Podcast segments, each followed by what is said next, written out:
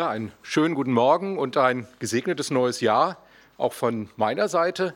Wer mich nicht kennt, äh, ich bin Felix Wente von der FEG Heidelberg. Ich bin dort im Ältestenkreis seit ungefähr 20 Jahren Heidelberg dabei, im Ältestenkreis seit etwa zwei Jahren dabei.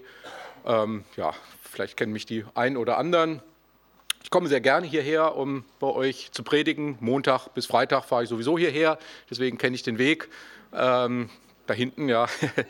Und ansonsten bin ich ganz froh, auch mal sonntags hier sein zu können und mal was ganz anderes in diesem Industriegebiet äh, zu machen, als Software zu entwickeln. Das ist etwas Schönes. Ja, ich weiß nicht, wie weit Weihnachten schon weg ist für euch. Also wir sehen hier noch den Baum stehen, wir sehen hier noch die Krippe stehen und irgendwie so kirchenjahrstechnisch ist ja auch noch Weihnachtszeit eigentlich. Aber ich denke mal, für diejenigen, die am Freitag, am Donnerstag schon angefangen haben zu arbeiten, hat das neue Jahr wahrscheinlich schon mit ganz viel Kraft gestartet und ähm, Weihnachten ist irgendwo schon gedanklich weit weg und das neue Jahr hat schon so seine ganze Kraft entfaltet. Trotzdem vielleicht nochmal so ein Blick zurück, jedenfalls in dieser Predigt würde ich das gerne machen. Weihnachten, das war so, ja, im Prinzip, wir haben die Geburt Jesu gefeiert, ganz klar, aber wir haben uns vielleicht ein bisschen damit beschäftigt, wozu ist Jesus eigentlich auf die Welt gekommen. Jedenfalls haben wir das in Heidelberg getan. Wir hatten so in der Adventszeit eine Predigtreihe, da haben wir uns mit allen möglichen Aspekten von Weihnachten beschäftigt, aber das hatte vielleicht so die Überschrift, kann man sagen, wozu ist Jesus eigentlich auf die Welt gekommen. Und daran möchte ich anknüpfen und zwar mit der Frage, wie können wir davon erzählen? Wie erzählt die Bibel davon und wie können wir davon erzählen? Und dazu habe ich uns einen Bibeltext mitgebracht aus Johannes 1, die Verse 1 bis 18. Wer das lesen mag und selber eine Bibel dabei hat, kann es natürlich aufschlagen. Ansonsten lese ich es jetzt einmal vor und wir genau haben es schon an die Wand gebeamt bekommen. Im Anfang war das Wort und das Wort war bei Gott und Gott war das Wort. Dasselbe war am Anfang bei Gott.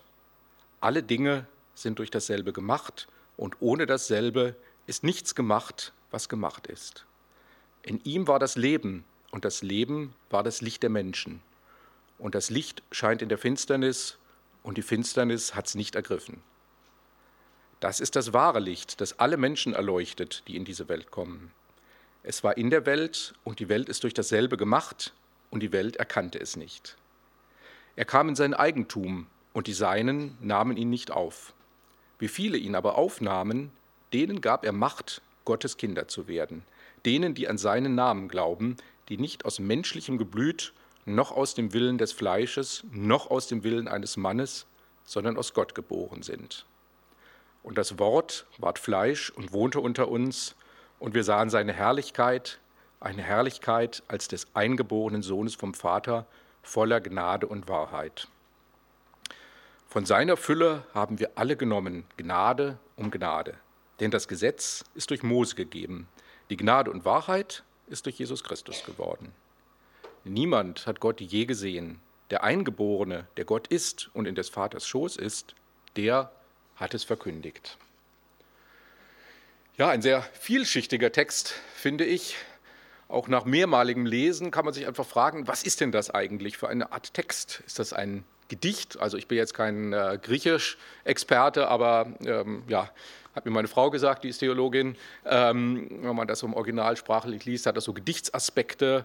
Es ist aber auch vielleicht so eine Meditation, kreist immer wieder um eben dieses Thema ähm, Jesus. Ähm, eine Abhandlung vielleicht auch, könnte man sagen. Auf jeden Fall ist es eine Einführung in das Evangelium, die Einführung in das Johannesevangelium, ein Prolog heißt der Text auch. Oder wenn man es mit der Musik vergleicht, könnte man es vielleicht auch so eine Art Ouvertüre nennen. Eine Ouvertüre zu so einem klassischen Musikstück ist es häufig so, dass da schon mal durchklingt, was später kommen wird. Und ich denke, das ist auch das, was hier in diesem Text stattfindet. Vom Aufbau könnte man sagen, hm, ja, Hymnus nennt man das. Ja. Also ich habe schon gesagt, es hat so eine Gedichtsform. Das ist so ein ja, etwas abstrakter Lehrtext so ganz am Anfang und dann, wenn ihr genauer hinguckt, weiß nicht, haben wir den, können wir den ganzen Text mal auf, ja genau, weiß nicht, ob ihr es lesen könnt, aber wer Lust hat, kann während der Predigt immer wieder mal drauf gucken.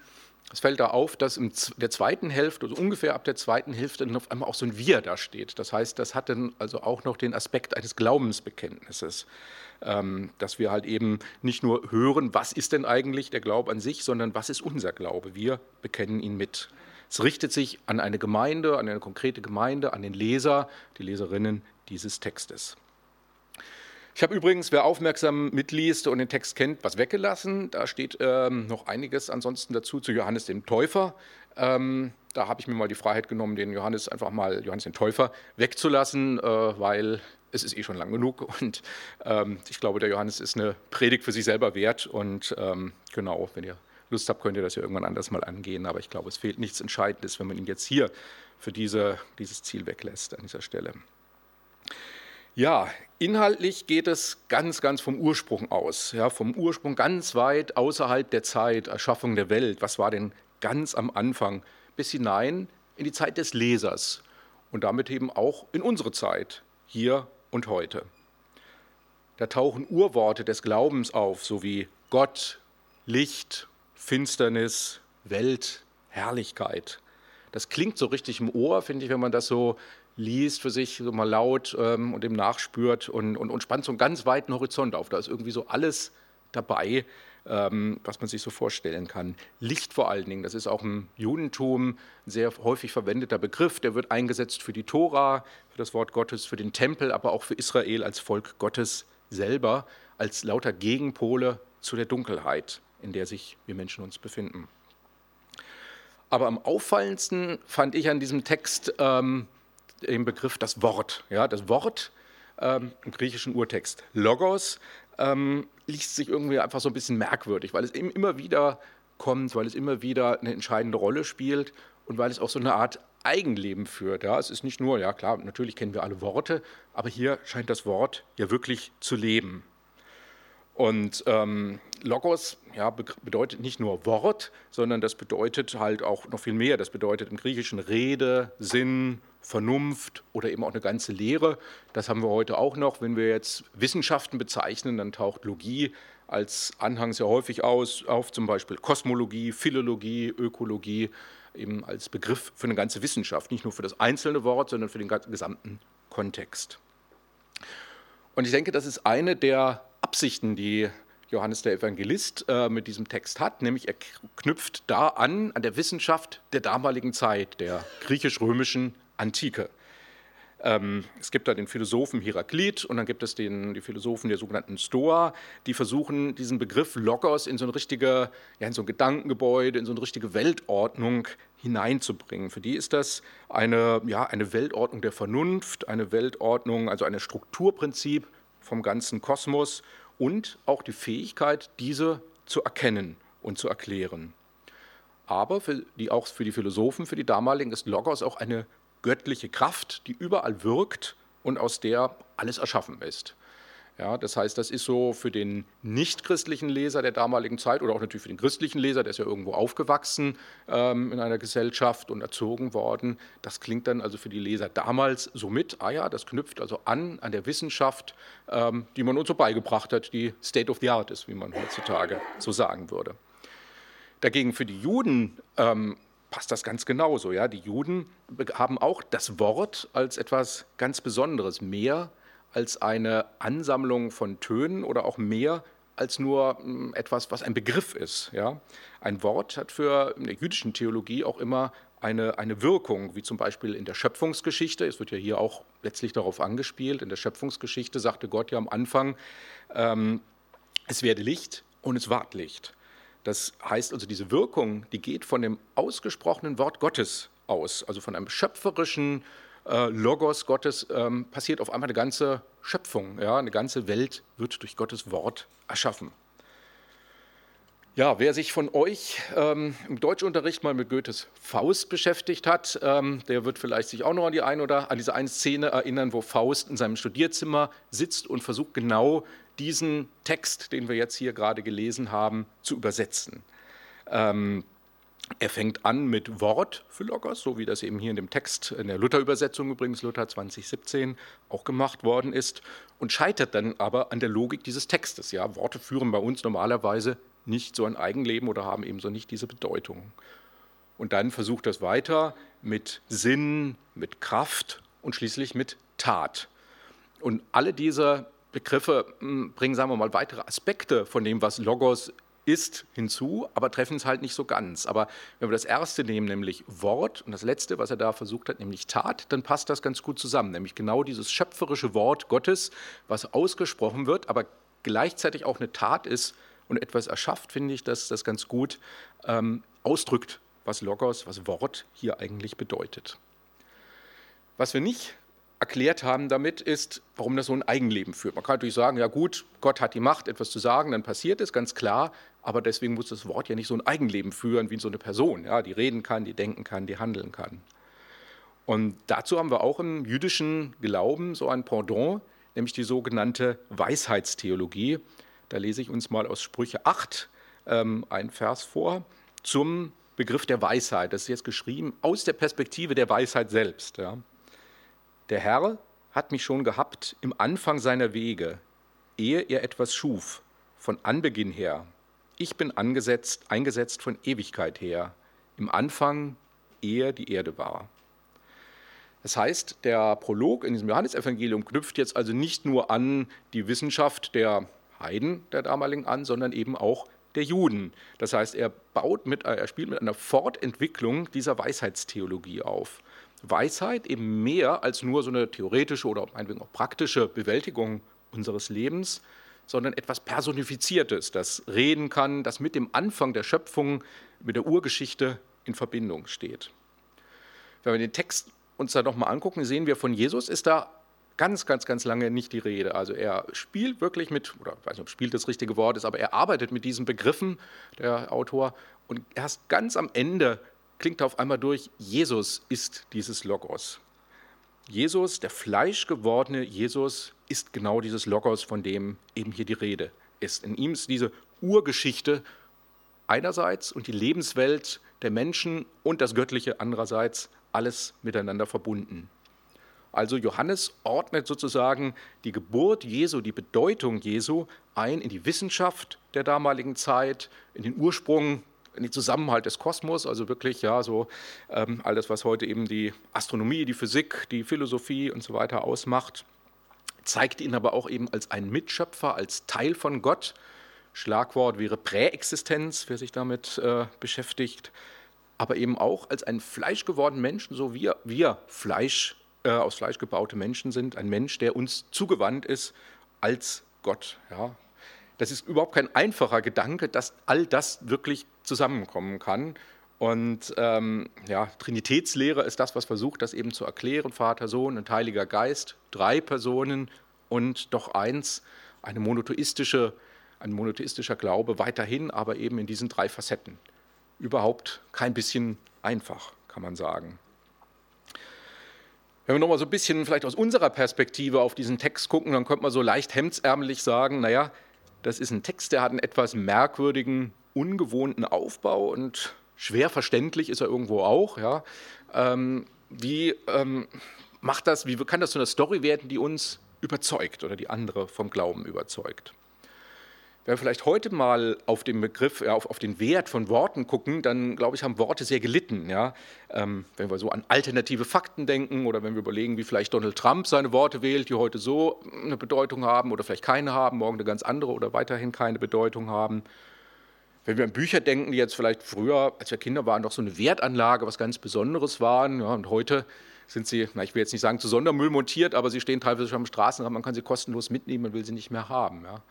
Worte sind einfach nicht mehr das wert, was sie es vielleicht früher mal waren. Und wenn Worte ganz einfach nur so für sich alleine stehen, dann kann man vielleicht auch sagen, naja, mag ja vielleicht sogar an manchen Stellen berechtigt sein. Aber bei Gott, da ist das nicht der Fall. Bei ihm sind Wort und Tat dasselbe. Das haben wir schon in der Schöpfung jetzt gerade vorhin gesagt. Und daran sollten wir uns orientieren. Und die Bibel die sagt uns ja auch, dass ein reiner Wortglaube ohne Taten, ohne Werke ein ganz toter Glaube ist.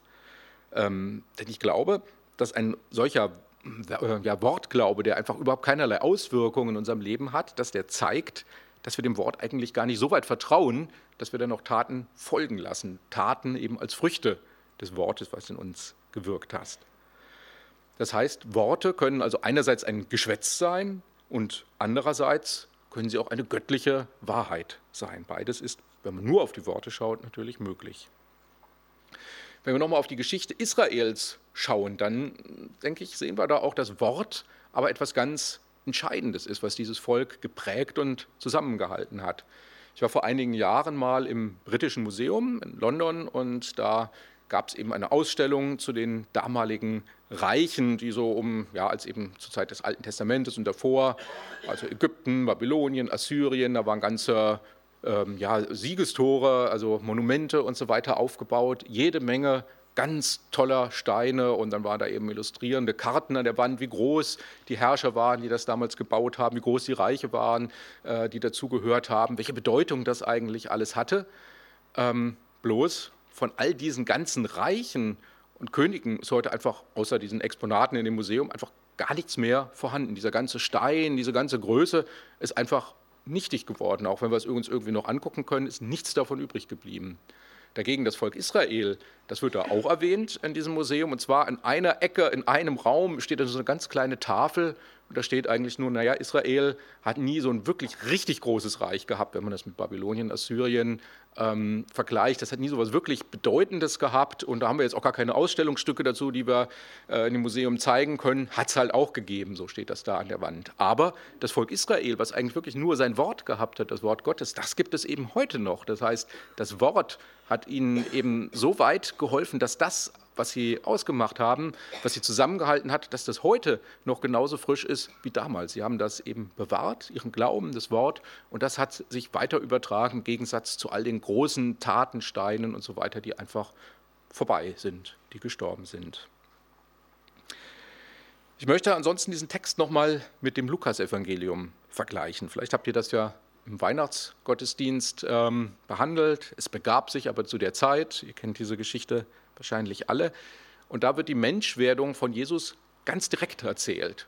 Wirklich so, dass, als ob man so ganz hautnah dabei wäre und unterlegt mit geschichtlichen Fakten. Fast so wie in den Nachrichten, so dass man das richtig in die Hand nehmen kann. Ah ja, das ist damals also passiert. Auch hier haben wir also Worte in Form einer Erzählung. Was ist passiert. Ein ganz toller Text, sicherlich. Ähm, und unserem Verstand ist das natürlich viel näher als so ein Prolog, weil es hat einen Anfang, es hat ein Ende, etwas ist passiert, am Ende liegt das Kind in der Krippe ähm, und das kann man eben verstehen. Die Frage ist, wie weit, wenn man das noch weiter fortführt, heute haben wir andere Mittel zu erzählen, wenn wir jetzt uns vorstellen, wir würden die Hirten damals vielleicht äh, mit GoPro-Kameras ausstatten und die filmen das alles hautnah mit, was da in der Grippe passiert ist, und dann würden sie das in die Cloud stellen, wir würden uns das angucken, ich frage mich, ob das unserem Glauben wirklich so weit helfen könnte, wenn wir dann sozusagen noch tiefer in diese Geschichte reinzoomen können und noch näher sehen können, ach ja, das waren die äh, Strohhalme, die in der Krippe oder drumherum lagen. Würde uns das in unserem Glauben helfen? Könnten wir dann leichter glauben? Johannes dagegen, der, der macht ja eigentlich nichts dergleichen. Der berichtet noch nicht mal von der Geburt, sondern er deutet sie eben aus einer Balance, aus eben dieser ja, Mystik könnte man einerseits sagen und Logik auf der anderen Seite. Und das einzige wirkliche Faktum, was er nennt in dem Text ist, niemand hat Gott je gesehen. Es ist also an dieser Stelle nicht die Vollständigkeit der Erzählung, die uns überzeugt, sondern seine vielfältigen Bedeutungen, mit denen er anknüpft. An dem, was unser Denken ausmacht, an dem, was das Denken der damaligen Menschen ausgemacht hat. Am Anfang war das Wort, da könnte man sich fragen, was ist denn eigentlich der Anfang? Dieser Text oder die Schöpfung oder irgendein Zeitpunkt davor? Gott war ja auch schon vor der Schöpfung da. Da könnte man sich einfach mal fragen, vielleicht war diese Geschichte so schon, schon immer da, bevor der Evangelist sie aufgeschrieben hat. War sie eigentlich schon da? Und ihren Anfang für uns nimmt sie dann, wenn wir sie hören, wenn wir sie entdecken und die Bedeutung, die dahinter ist. Oder wir können auch anders nochmal sagen, die Geschichte hat weder Anfang noch Ende. Denn sie startet ja eigentlich weit vor der Zeit, zumindest vor der Zeit, die wir messen können, was unser, unseren Zeitbegriff ausmacht. Und sie hört eigentlich auch gar nicht auf. Ja? Und wir können überall in sie einsteigen. Wenn wir uns diesen, diesen Text nehmen, da sehen wir, alles ist irgendwie miteinander verknüpft, die ganzen Begriffe, so wie Fäden zu einem Netz geknotet sind. Ein Netz hat ja auch keinen Anfang oder kein Ende. Wenn wir uns so ein Fischernetz vorstellen, da kann man nicht sagen, ah ja, hier fängt es an und hier hört es auf, sondern alles passt zusammen, alles ist miteinander verbunden. Wenn wir so ein Netz uns hernehmen, das passt sicherlich gut in die Lebenswelt der Jünger damals. Die Mehrzahl von denen war ja Fischer. Mit genau so einem Netz haben die Jünger Fische gefangen. Und man könnte jetzt sagen, mit so einem Netz aus Gedanken, aus Glauben, aus Offenbarungen Gottes äh, werden wir gefangen. Oder vielleicht ist gefangen das falsche Wort, vielleicht kann man eher sagen, aufgefangen. Durch so ein Netz, das verknüpft ist, nicht nur mit den theologischen Aussagen ähm, der Bibel, sondern was auch verknüpft ist mit unserer Lebenswirklichkeit. Ein Netz, was auch für uns eine Relevanz hat. Aber es geht nicht nur um reine Relevanz für unser Leben, obwohl die natürlich wichtig ist, denn relevant wäre auch die Apothekenumschau, die gibt Tipps gegen Rückenschmerzen oder gegen Verdauungsprobleme. Das ist irgendwo natürlich schon relevant, ja? aber wir merken schon, wir brauchen irgendwie mehr. Also die Geschichte, die kann spannend sein, sie kann unterhaltsam sein, ähm, aber wir, und sie kann relevant sein, aber wir fordern halt eben noch mehr. Wenn ich mal als Beispiel hier den Film Die Matrix anbringen darf, ich weiß nicht, wer den kennt, ist schon ein bisschen angejahrter Actionfilm, kann man sagen, ich weiß nicht, waren das 90er Jahre oder Anfang 2000, keine Ahnung.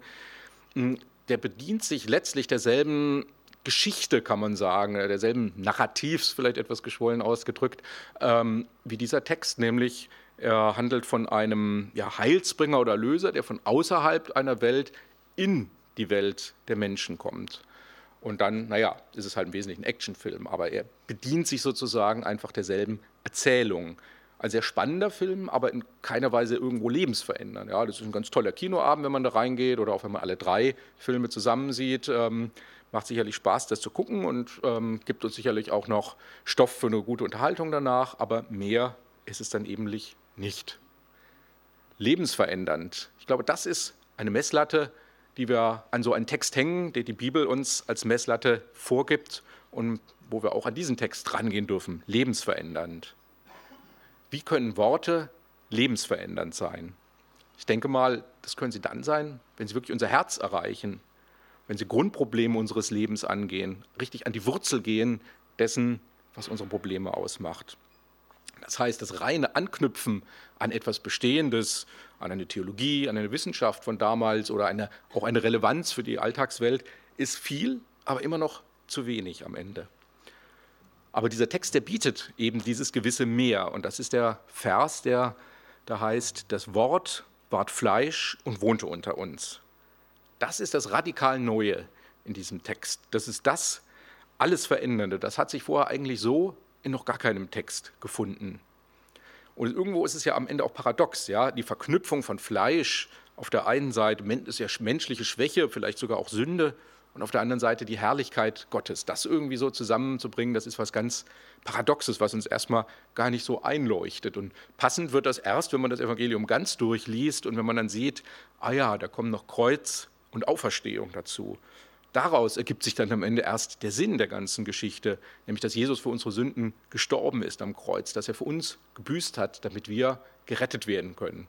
Ja, an der Stelle ist das noch nicht aufgelöst hier in diesem Text. Es geht hier also mit etwas ganz Relevantes in diesem Text um etwas wirklich richtig Großes, um Existenzfragen, kann man sagen, für die damalige judenchristliche Gemeinden, oder die Gemeinden war ja mehrere, die das Evangelium erstmal erster Linie ganz direkt anspricht, für die es vielleicht auch in erster Linie geschrieben ist, nämlich mit der Frage, ob Jesus von Nazareth, den die Leute kannten aus Erzählung, ob das jetzt wirklich der Messias ist. Es geht um den Zusammenhalt der Gläubigen. Es geht um Festigkeit und, und um Sinn unseres Glaubens. Und letztlich für uns alle geht es darum, wie können wir irdischen Menschen zum heiligen Gott kommen. Denn die Heiligkeit Gottes, das ist noch eine weitere Dimension, die dieser Text mitbringt.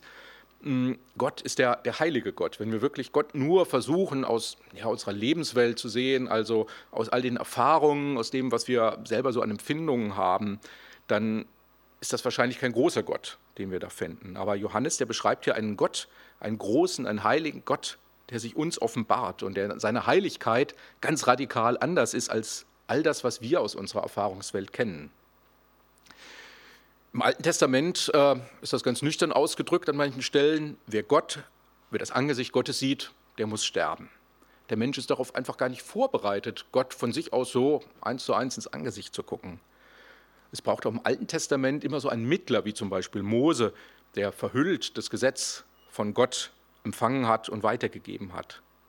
Und das ist jetzt hier an dieser Stelle durch das Fleischwerden Jesu anders geworden. Denn in Jesus zeigt sich Gott uns ganz direkt so, dass wir nicht sterben müssen, dass wir durch ihn wirklich Gott direkt sehen können. Das heißt, Mose und sein Gesetz, die werden von Jesus völlig überboten, ja, ähm, dadurch, dass wir Gott sehen können, aber auch dadurch, dass wir durch ihn Gnade und Wahrheit empfangen. Denn das Gesetz, das kann uns nicht retten, das kann uns höchstens eben eine Richtschnur sein, aber es kann uns nicht retten.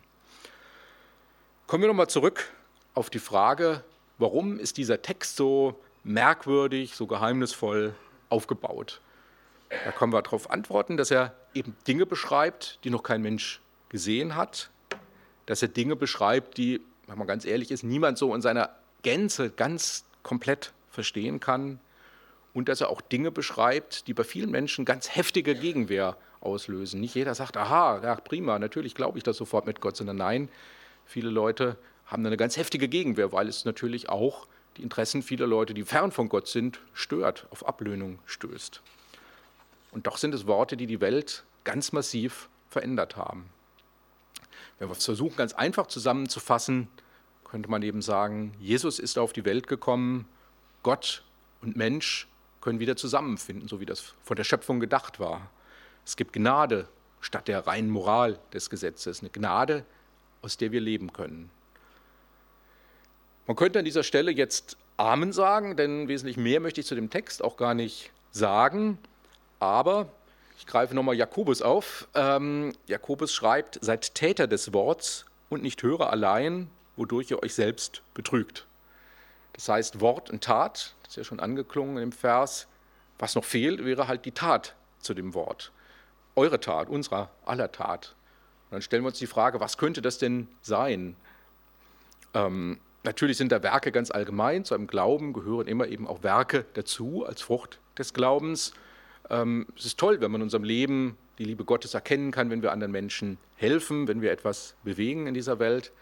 Aber ich glaube, ganz konkret auf diesen einen Text bezogen, könnte man sagen, der Auftrag lautet wahrscheinlich, erzählt es weiter.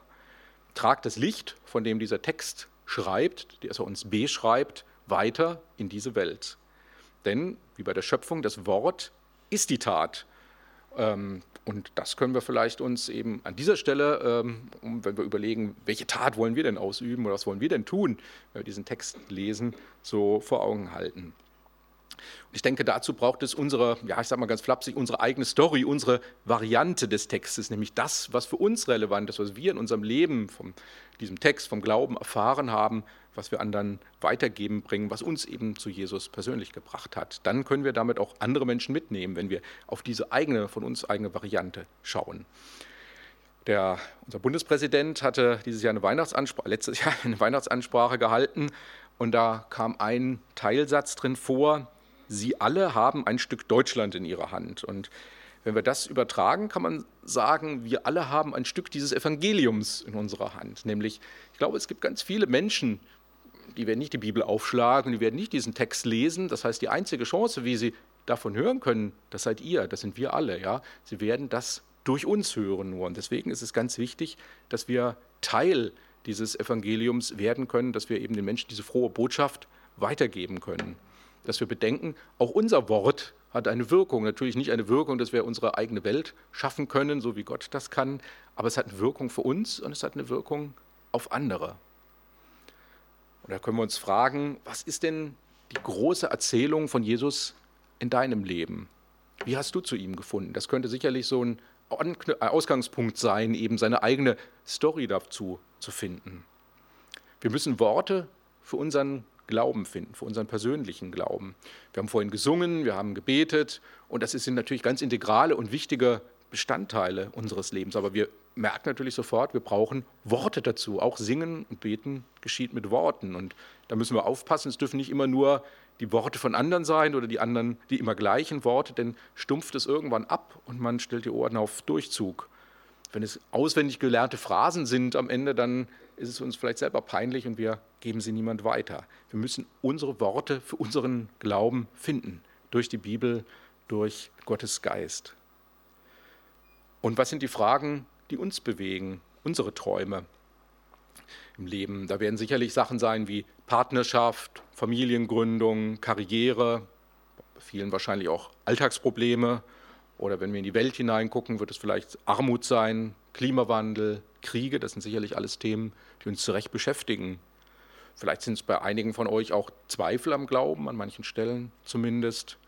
Wenn wir versuchen, all das so zusammenzufassen, unsere persönliche Story von unserem Glauben, von diesem Evangelium, unserem Leben mit Jesus zu finden, nämlich der muss da drin vorkommen, dann wird das am Ende eine Geschichte sein, die einerseits profan ist, weil sie eben bei uns in der Welt anfängt und andererseits heilig ist, weil eben Jesus da drin vorkommt. Das ist dann vielleicht nicht eine Story, die nett ist, sondern das ist vielleicht etwas, was wirklich einen großen Umbruch in unserem Leben bedeutet hat. Denn ja, vielleicht sind die meisten von uns im Innersten gar nicht so nett, wie wir hier zusammensitzen. Ja. Spürt dem einfach mal nach, wie ihr von der Bedeutung von Jesus für euer Leben erzählen wollt, wie ihr es für euch, für euch selber erstmal darlegt, wie ihr es anderen erzählen wolltet. Und genau dann wird es sowohl relevant als auch lebensverändernd. Das ist jetzt natürlich nur eine Einladung, das heißt nicht, dass das automatisch funktioniert. Ja, der Text sagt ja auch, dass viele das Wort Gottes gar nicht angenommen haben. Das kennen wir ja auch aus dem Alltag. Da ist oft natürlich ein Frust da beim Erzählen, weil der andere äh, hört uns vielleicht zu, aber wir erreichen ihn gar nicht mit unseren Worten.